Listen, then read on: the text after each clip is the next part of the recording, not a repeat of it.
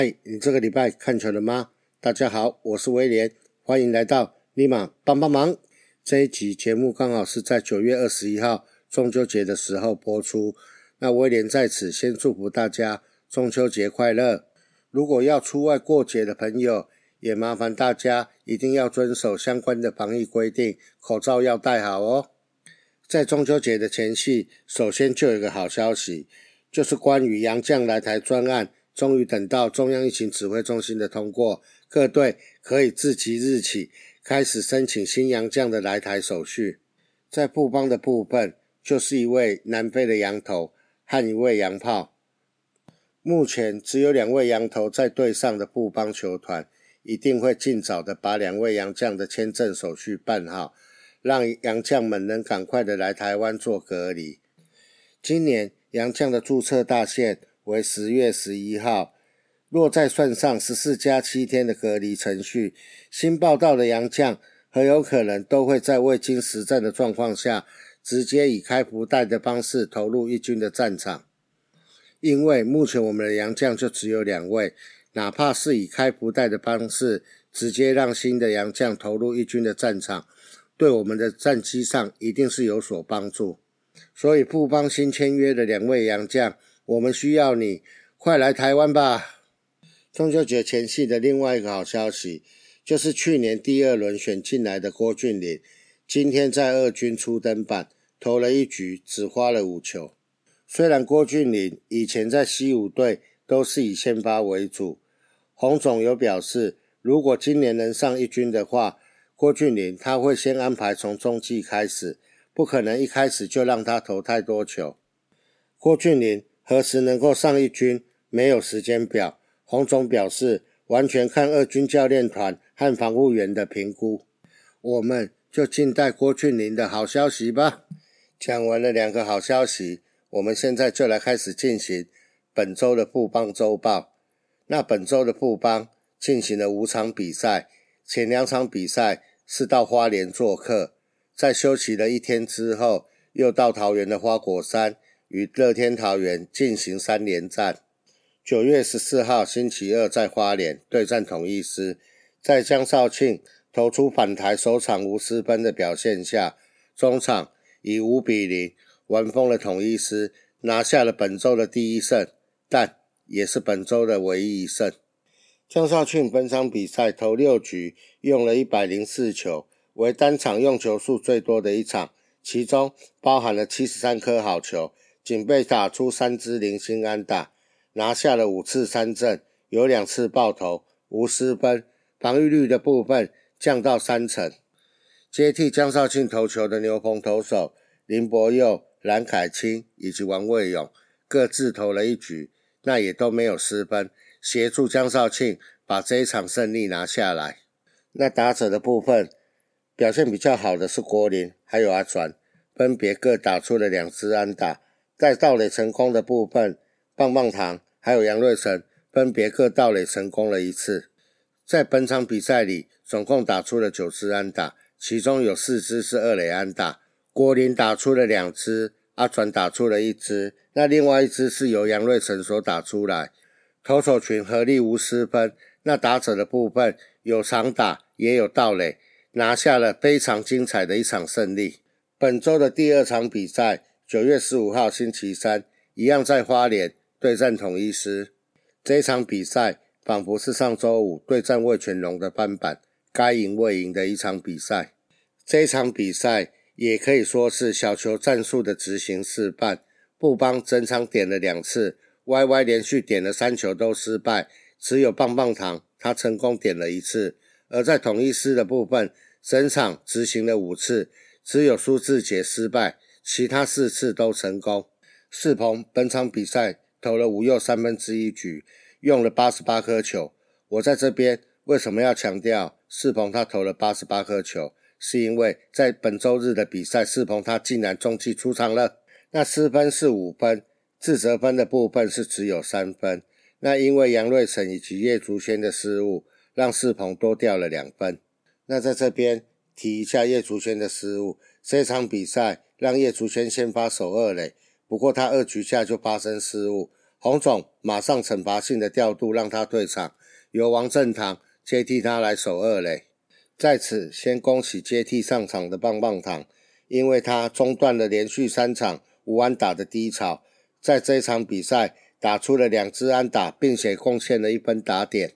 那回到叶竹轩，洪总赛后表示，失误把他换下来，因为他已经连续很多场有点晃神，甚至连练习的时候也会这样，应该要让他休息一下。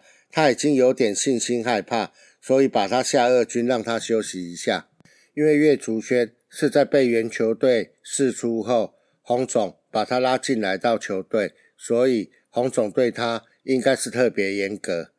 大家常常在嘴的爱将爱将，我相信洪总他不会希望说爱将的说法套用在叶竹轩的身上。月月离场后，接替月月投球的投手分别为投了三分之二局的优马，投了一局的林义祥，投了一局的李建勋。投了一局的曾俊岳，投了一局的吴世豪，投了一局的蓝凯清，以及投了一局的用啊，这些接替的投手，除了曾俊岳失了两分外，其他的投手都是无失分的一个好表现。曾俊岳也不是说投的不好，就是一支右外野的平飞安打，国林想要把它拼下来，结果没拼到，球滚到了全垒打墙。让打者进站到了三垒，造成后续的一个失分。国林也因为这一个 play 积极的想要把球接到，而脚好像是有一点受伤，在这一个 play 之后，马上就被换下场休息。赛后更被放到二军上。我想这样子对国林也好。其实他的伤我看起来应该是不严重，还有办法从右外野直接走到休息室。但是他最近的打击。真的起不带他，让他下去二军休息一阵子也好。在这边，我提一下优马在本场比赛的投球数，他投了十一颗球。因为他跟世鹏一样，在本周日的比赛，他也有上场中继，所以先让大家知道一下，他在这场比赛总共投了十一颗球。中职史上的第九场跨日赛事，从六点三十五分打到凌晨的十二点十二分，可惜。最终没有把胜利拿下来。本场比赛也创下了中职的一个新纪录，比赛的时间为五个小时又三十七分钟，包含延长赛不中断下最长比赛的时间。那另外两队合计出赛四十五人，悍将的部分是二十二人，统一的部分是二十三人，这个也是中职的新纪录。在花莲拿下了一胜一和的成绩后，布邦。在休息了一天，又要前往花果山与乐天桃园进行三连战。九月十七星期五在桃园对战乐天桃园，中场的比数是五比十一，布邦吞下了败仗。罗莉他投了五局，被打了十支安打，投出了三次三振，那另外有两次的保送，失分是六分，则失是五分，那苦吞本季的第六败。六局下，陈俊秀获得了四坏球上垒。接下来的朱玉选打出了左外野的一垒安打。那一垒上的陈俊秀跑到了三垒，无人出局，一三垒有人。邱丹打出了左外野的安打。三垒上的陈俊秀回来本垒得分。一垒上的跑者朱玉贤上到二垒。此时双方的比数为二比零，乐天领先。林晨飞。打出了三垒方向的滚地球，杨瑞成发生失误，那林晨飞上到了一垒，原本一垒上的跑者邱丹，二垒上的跑者朱玉贤，因为杨瑞成的失误，都分别各往前推进了一垒，形成了无人出局、满垒的状况。接下来的打者严红军，他打出了中间偏左外野方向的二垒安打，一棒把三位垒上的跑者全部打回来本垒，得到了三分。这一棒也把罗莉打退了场。那接替罗莉投球的林义祥踩不住刹车，也在大量的失分。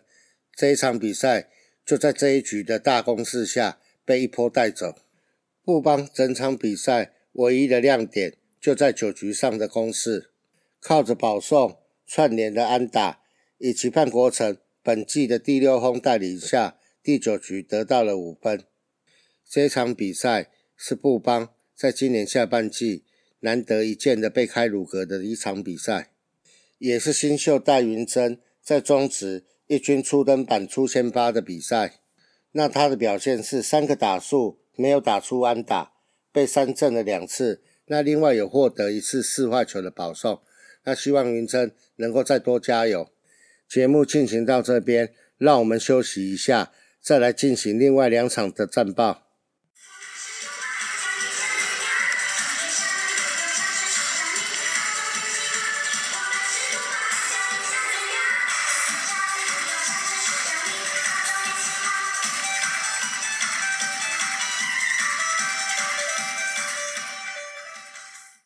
欢迎回到立马帮帮忙。本周的第四场比赛，九月十八号星期六，在花果山对战乐天桃园。这一场比赛也是另外一场该赢未赢的比赛。先发投手陈宏文投了五局的好球，投出了七次三振，两次四坏球保送，总共只失了一分。但是因为中继投手没有办法帮他守成胜利哦，最后陈宏文还是与本场胜投无关。中继的投手群，蓝凯清投了一局，失分是两分，自责分是两分；李建勋投了一局，失分是零分；郑俊岳投了一局，失分是零分；王卫勇投了一局，失分是两分，自责分是两分；吴世豪投了一局，失分是零分；林义祥投了三分之二局，失分是一分，自责分是一分。本场比赛影响胜负的两个关键哈，第一个。明明曾俊岳是第九局的救援投手，为什么布鲁斯要安排他在第八局就先出来投，造成第九局的王卫勇最后失了两分？关于这一点哈，我个人的看法其实很简单，因为第八局乐天上来的打者分别为第三棒的廖健富、第四棒的陈俊秀以及第五棒的朱玉贤，那与其让曾俊岳在第九局投六七八棒，倒不如在第八局的时候，就让他先面对中心的棒次，也就是俗称的四棒海。这个调度绝对是没有问题的。本场比赛第二个影响胜负的地方，就在于九下戴培峰因为没有挡到王卫勇所投出的提前落地的球，让挥棒的梁家龙形成不死三阵上到一垒。接着林立还有代打的王敬伟以及廖建富连三打席安打。原队将比分追成五比五平手。后来进入了延长赛之后，陈俊秀于十一局下敲出再见的高飞牺牲打，布邦输掉了比赛。各位还记得上一集的最后我所讲的关于我很佩服洪总，在阿德还没有上大一军之前，他在捕手的这个位置敢大胆的启用肖义明以及戴培峰两位选手吗？现阶段的布邦。如果要在捕手的这个位置打出安全牌的话，大可大大的重用 Y Y 林佑颖。但是很显然的，洪总并没有选择重用 Y Y 林佑颖。各位看官觉得为什么呢？我个人的看法是，与其把他们两个丢在二军，有一场而没一场的练，倒不如把他们摆在一军的主战场，让他们提早去接受磨练，提早去接受挫折和失败。这样子，这两位小老弟他们成长的速度会更快。那当然，在阿德能够回到一军后，一军的主战捕手还是会以阿德为主。所以我在上一集的最后，我才会讲，我很佩服洪总的这个决定。这一场比赛虽然最后在十一局延长赛中输球，但是在打击的部分还是有几个亮点。第一个亮点就是林哲轩还有申浩伟。分别各打出了一支全垒打，那另外还有林哲轩和王振堂各牺牲短打成功了一次。那最后在盗垒成功的部分，庄伟恩以及高孝仪两人分别也各有一次的盗垒成功。牺牲短打的推进，还有盗垒战术的执行，一直是我今年下半季看球赛的重点。我认为这两项。会是决定少了一个洋将的布邦悍将，他今年下半季的战绩能够走到多远？本周的第五场比赛，九月十九号星期天，一样在桃园对战乐天桃园。本场比赛，布邦动用了四名投手，分别是优马、林柏佑、陈世鹏以及蓝凯清。那各位有发现吗？优马跟陈世鹏，事实上在本周三对同一的比赛中，两人已经有分别出来投过。优马在本场比赛投了四局，投了八十九颗球，被打出了三支安打，其中包括了一支全垒打，投出了两次四坏，一次四死球，两次的夺三振。那失分是两分，自责是两分。以内容来讲，算是投的不错。林博佑的部分，哈，他受到有几手庄伟恩失误的影响，他的失分是三分，但是自责是两分。陈世鹏的部分，他投了一又三分之一局，投出了三十八颗球，被敲出了七支安打。你没有听错，一又三分之一局以内被打了七支安打。这个部分，我的看法是因为世鹏他在只休息三天的状况下，又出来中继。休息的天数不够，造成他的球威下降，才会被打了那么多支安打。本周的五场比赛遇到了两场延长赛，一场是延长到十二局，一场是延长到十一局。这两场总共投手多投了五局。在结束了本周的五场比赛之后，虽然总共多投了五局，但是洪总的部分还是坚持带十二名投手，三名捕手。这一点，我个人不晓得，洪总在接下来的赛程里面会不会针对投手在一军的人数去做增加。总计本周的五场比赛，哈，江绍庆他投了一场，他投了六局；陈世鹏的部分，他投了两场，投了七局；罗莉的部分投了一场，五局；陈宏文的部分一场五局；优马的部分两场，总共是四点二局。林博佑的部分是三场三点一局，蓝凯清的部分是四场四点二局，用马的部分是三场三局，杀蛇林义祥的部分是三场二点一局，李建勋的部分是两场两局，曾俊岳的部分是两场两局，吴世豪的部分是三场三局。从资料上面看起来，没有任何一位投手有过劳的现象。我想，这也应该是洪总他还是坚持一军的阵容摆上十二名投手的原因吧。在本周人员异动的部分，最主要是黑豆还有国林下、庄伟恩以及戴云真上。那另外是针对新注册的部分，分别是林奕豪、罗国华和许成敏。比较特别的部分是另外有蒋志贤和江国豪，他们两位是被注册注销。虽然今年的规则有改哈，被注册注销的球员在今年度是可以再重新注册一次，但是以我个人在观察二军的比赛，目前江国豪还有蒋志贤这两名选手在二军都还没有出赛的状况下，我想今年要在二军还有一军再看到江国豪和蒋志贤比赛的机会，基本上是趋近于零。祝福这两位选手能够早日康复。关于黑豆还有庄伟恩，因为失误的关系被下放到二军。那洪总本身有提过，一二军投手的差距比较大，呈现出来的结果有落差是难免的。他有提醒年轻的球员，不要满足于二军打得好，也不要认为说上到一军就可以很开心。二军打好也要加强，上到了一军。就是见真章的时候。如果说两场、三场打不好，是很难能再上来的。二军要拼命练习，不要等待机会，要创造机会。洪总也有强调，要表现突出，让人看到，而不是因为别人受伤才被拉上来一军。这两者是完全不同的。我的感觉是，洪总很愿意提供机会给新人，但是新人们，你们一定要好好把握住机会。可能这个机会两次、三次，当你们的表现不好时，那可能你们就必须要再下到二军去重新磨练。那技术可以下到二军去重新磨练，但心理层面呢？我总觉得除了技术之外，布邦悍将的这一些新人，在心理层面的部分，也是需要让人家来教导。往往一个平凡无奇的滚地球，都会接不到。这个不是技术面的问题，我觉得是心里面的问题。洪总，你能够告诉球迷心理层面的部分，你要怎么去调教这些新人吗？